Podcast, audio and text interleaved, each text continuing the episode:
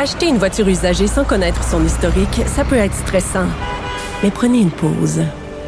Et procurez-vous un rapport d'historique de véhicule Carfax Canada pour vous éviter du stress inutile. Carfax Canada. Achetez l'esprit tranquille. Le, commentaire de François Lambert, un dragon pas comme les autres. Salut François. Salut Geneviève. Est-ce que tu es trigger parce que j'ai parlé de la PCU puis de l'ail à 8 non, je l'ai manqué. oh non, non, mais c'est parce que je parlais avec Dany Saint-Pierre du fait qu'on consommait davantage euh, local au niveau de l'alimentation euh, depuis le début de la pandémie. Puis je faisais un petit joke avec le fait que les gens ont de l'argent à cause de la PCE. Ben donc, n'hésite plus à acheter des, des gousses d'ail à 8 dollars. Mais ben, tant que c'est des gousses d'ail noir. Ah non, ça, j'aime pas ça, de l'ail noir. Non, j'aime pas ça. Ça goûte ben, sucré. Oui, mais avec un steak ou avec un poulet. Euh, honnêtement, moi, j'ai découvert l'ail noir il y a un an et demi et c'est les producteurs d'ail, s'ils veulent faire de l'argent, la deuxième transformation, ça, c'est un produit à valeur ajoutée. Ben, peut-être toi, t'aimes pas, mais moi, j'adore. Euh, j'adore, puis j'aime ça qu'un produit qui se vend à peu près rien, tout à coup avec euh, une, transformation qui est pure. Ah ben oui. Euh, On en fait quelque chose d'intéressant. Euh, je trouve que c'est un côté de toi, François, que j'exploite mal, ton côté épicurien. T'es un, t'es un bon cuisinier, ça je le sais. D'ici Noël, tu vas nous donner une recette. Tu vas nous donner une recette de, peut-être pas ta recette de Noël, mais on va exploiter cette facette-là de toi. Tu t'es souvent vanté de faire le meilleur lapin au monde. fait que j'ai de, de, grandes attentes. Je pense que je me débrouille particulièrement avec la, viande de, lapin. Bon, ben on va attendre ta recette à un euh, moment donné d'ici au temps des fêtes. François Lambert, sa recette de lapin, ça va être génial. En attendant, 500 pièces par semaine pour aider les chômeurs à se réorienter. Je ne sais pas si c'est avec toi que j'avais parlé de ça ou sur les millions de statuts que je fais sur ma page Facebook. ça peut devenir évidemment, euh, ça peut semer une certaine confusion. Je un peu. On sait plus. T'as-tu un petit cahier de notes, pour, pour te rappeler? Des fois, je recherche. Je fais des recherches. Euh, moi, je l'ai déjà écrit. Euh, c'est exactement ce que j'ai dit au tout début. Quand on a commencé à verser de la PCU à des gens comme Air Canada, qui ont rappelé des gens massivement, j'ai dit pourquoi les rappeler pour les mettre au chômage. La même chose chez Transat. Tu sais que le modèle, le, dans ce cas ici, c'était l'aviation, mais il y a d'autres modèles. Euh, euh, tu sais que pendant 4-5 ans, c'est fini. Là. Pourquoi les étirer euh, tout de suite pour qu'ils fassent, qu'ils soient sur la PCU en espérant, en espérant quoi? Absolument rien. On a dépensé de l'argent des gouvernements, de nos poches, de nos contribuables, pour rien, alors qu'on aurait dû prendre la décision tout de suite. Regardez, on vous au chômage, voici 500 dollars par semaine. Trouvez-vous quelque chose que vous aimez, ben, entre autres, qu'il y a des débouchés, parce qu'on on, formera pas des chômeurs, mais admettons comme dans la, soudure, euh, dans quel autre domaine?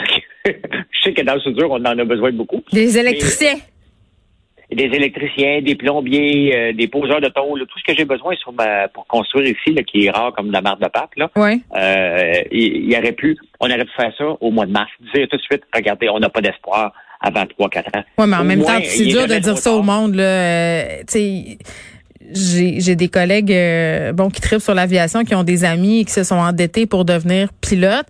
Euh, là, du jour au lendemain, tu leur dis quoi à ce monde-là? Tu leur dis, ben désolé, il faut que tu te réorientes. C'est une pilule qui est quand même dure à avaler. Je pense qu'il fallait peut-être euh, laisser du temps aux gens.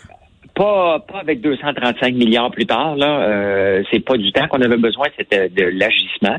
Et un gouvernement responsable aurait dit tout de suite, regardez, on n'a pas d'espoir avant un bon bout, même si ça revient à la confiance des gens. Le problème, c'est que les gouvernements ne peuvent pas dire ça. Parce que ah le lobby de l'aviation est tellement puissant au Canada, François, ça n'aurait jamais passé, puis tu le sais très bien. Là.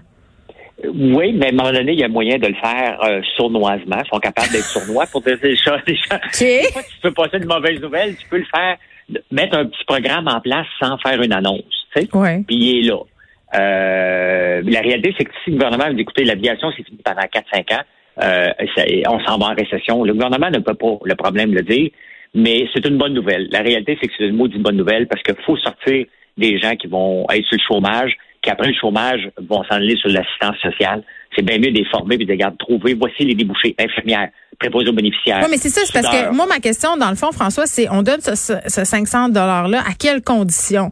Tu sais, si moi, par exemple, euh, je sais pas, moi, j'étais... de la plaque. Ben, c'est ça, parce que si je veux me réorienter comme historienne de l'art, tu sais, je sais pas, il y a pas super beaucoup de débouchés, mettons. Genre, je dis ça par hasard, j'ai pas, j'ai pas choisi ça. Non, mais il y avait, il y avait un humoriste qui faisait des blagues aussi. Qu'est-ce qu'ils faisaient les sociologues? Les sociologues étudient pour devenir sociologue, pour enseigner la sociologie. Au mais tu sais, tu sais que je suis diplômée en sociologie, François. Tu sais ça, hein? Je le sais.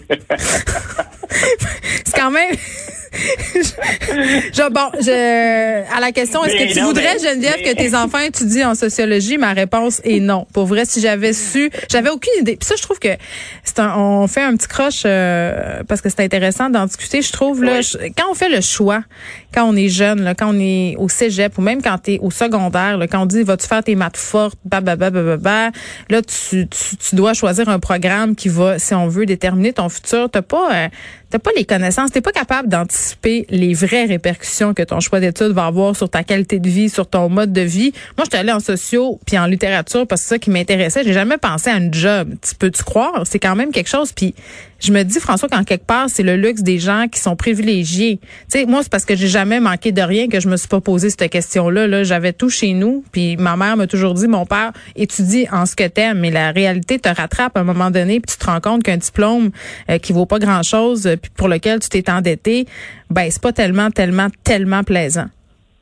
Non, puis tu apportes un point quand même, puis ça, ça vaut pour certaines matières. C'est que, ce le gouvernement devrait donner des prêts bourses à tous euh, les secteurs. On n'est pas là, mais, mais moi je pense que oui, parce qu'on peut pas, on peut pas. non, mais c'est la, réalité, c'est que c'est pas mal que tu étudies en sociologie que tu travailleras jamais en sociologie. C'est que la réalité. Ben, je travaille en sociologie chaque jour. c'est ça l'affaire. Oui, mais la réalité, c'est qu'on va travailler euh, on va changer de carrière totalement trois à cinq fois, entre trois, entre trois et cinq euh, fois. Donc, mettons quatre fois dans, dans l'espace d'une vie totalement. Là. Puis avant, on faisait ça. Euh, puis après, ben avant, c'était impossible. Tu faisais un métier puis tu mourais. C'est ça. Exactement. Donc, euh, mais maintenant, quel métier qu'on C'est sûr qu'on peut pas les envoyer dans n'importe quoi. Là. Il manque des gens sur la construction, il manque des gens euh, comme infirmières, il manque préposés aux bénéficiaires, il manque des gens dans la soudure. Donc, il va falloir choisir les secteurs. Si on l'envoie à tout le monde, puis dire aller étudier l'art, ben euh, mais en même temps, ça prend des gens, mais ça prend des gens qui étudient l'art, mais il faut que ça prend des gens qui sont conscients euh, justement du fait que ça va être difficile d'avoir un, un, emploi euh, dans son domaine, que ça va être difficile de gagner en ben, haut de tel salaire.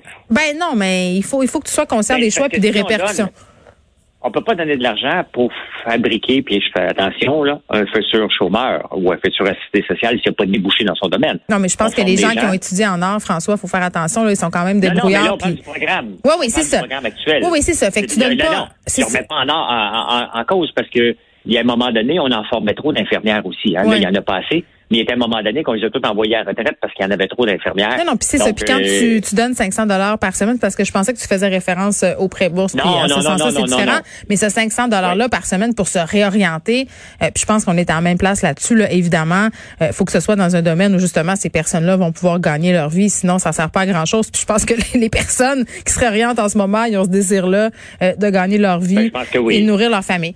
on se parle d'Air Canada, le secteur aérien, on vient de se le dire, là, est durement touché par la crise. On sait pas quand est-ce que ça va revenir, on sait pas comment ça va se transformer. Puis tu parlais de la confiance des gens, plusieurs paramètres là, qui font qu'en ce moment cette industrie-là est mise à mal.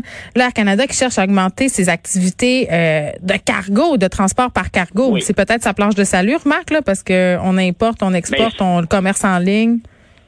Oui, mais ça, je m'en souviens que ça, je t'en ai parlé. oui. euh, il y a à peu près deux mois, j'avais trouvé un article qui montrait justement les trois compagnies aériennes qui font de l'argent. C'est ceux qui n'ont pas attendu que le gouvernement les aide. C'est trois compagnies aériennes, dont Air China, qui est la plus profitable malgré la pandémie. Eux autres, ils ont enlevé en partant toutes les bancs dans les avions, puis that's on va transporter euh, du fret, puis ils se sont réveillés, donc tu n'as pas le choix. That's it. Et, that's Les avions, on transporte de plus en plus de choses à travers le monde.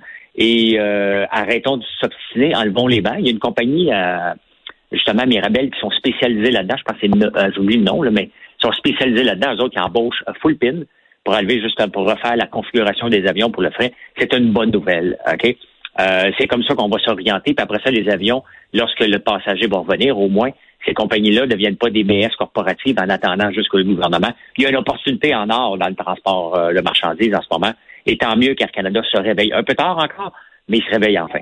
Oui, puis on peut peut-être s'attendre à voir des avions cargo qui sont spécialement euh, transformés pour transporter les vaccins. Ben pour tout, hein. Puis tu c'est là que on va voir beaucoup. Mirabel est occupé hein, parce que ça s'en va tout à Mirabel les avions cargo. Et euh, je me demande s'il va y avoir assez de pistes euh, là-bas, parce que c'est là que les grands transporteurs, à moins qu'ils puissent atterrir à Dorval avec ça. Mais euh, mais c'est sûr que les vaccins, c'est déjà une grosse problématique. On en a parlé hier avec UPS. UPS a quand même aussi ses propres avions pour transporter les vaccins avec la glace sèche. Mais tout le commerce en ligne qu'on fait, qu'il y en a encore beaucoup de la Chine, qu'on le veuille ou non, c'est là pour rester. Euh, oui, parce qu'on n'a pas la euh, capacité de concurrencer les méthodes de production chinoises, puis on a perdu aussi euh, l'expertise pour produire certaines affaires. Ben oui, on peut quand même, on peut se faire faire du linge ici. Il reste qu'une fois de temps en temps, on va regarder notre linge qu'on va acheter dans notre boutique sur Sainte-Catherine, qu'on veut faire revivre ça va être marqué Made, made in Bangladesh. Là. Ouais, c'est pas nécessairement le linge qui est pas cher, là, même dans les, euh, les marques, les gammes euh, où c'est assez dispendieux, souvent quand tu retournes l'étiquette. Moi, il y a rien qui me fâche plus. Puis je sais que c'est qu'est-ce qu'on a pu euh, le loisir de le faire, le mec de voir une étiquette fabriquée au Canada mais tu sais comme conçu au Canada mais fabriqué en Chine. Ça c'est toujours ils nous vendent ça comme des produits canadiens québécois puis c'est pas tout à fait vrai. François, je vais te souhaiter un excellent week-end. On se retrouve lundi. Merci beaucoup. Merci. Bye.